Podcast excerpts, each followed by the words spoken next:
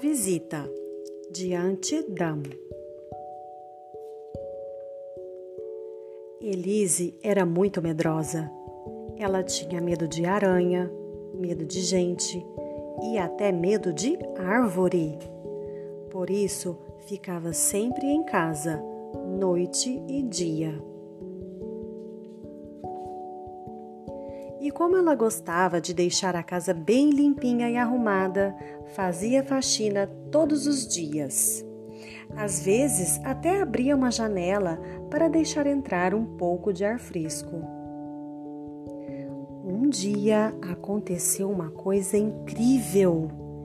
Um objeto estranho entrou voando pela janela e pousou bem na frente dos seus pés.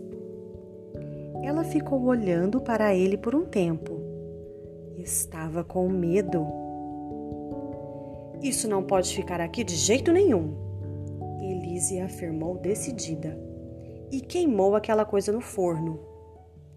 Mesmo assim, quando chegou a noite, ela ficou com tanto medo que não conseguiu pregar os olhos.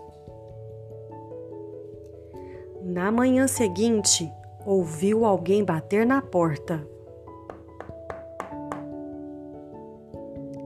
Ninguém nunca batia na porta da casa dela. Quem poderia ser? Elise não ia abrir, não mesmo. Mas a pessoa continuava batendo.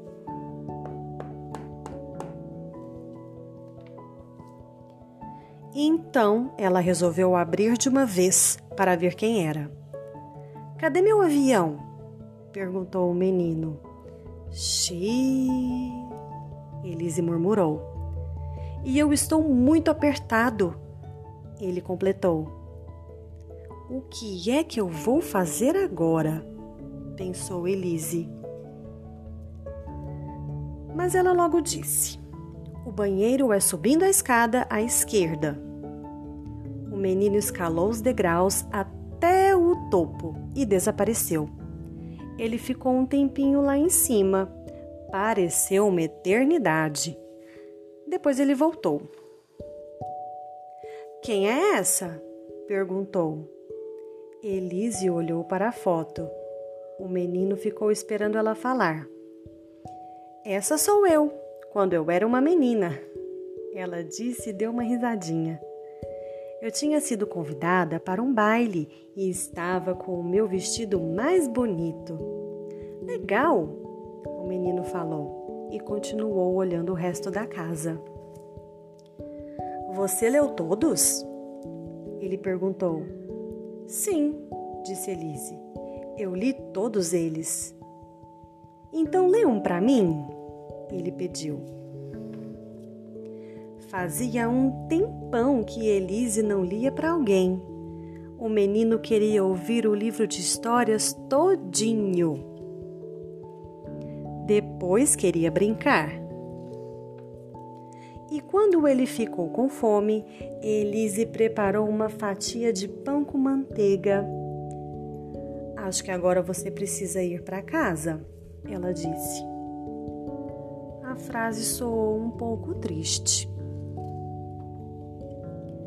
Menino perguntou: Como você chama? Eu me chamo Elise, ela disse. E você? Emil, disse o menino. Tchau, Elise. Sua casa é muito bonita. Ele falou e deu um tchauzinho. Até logo, Emil, disse Elise.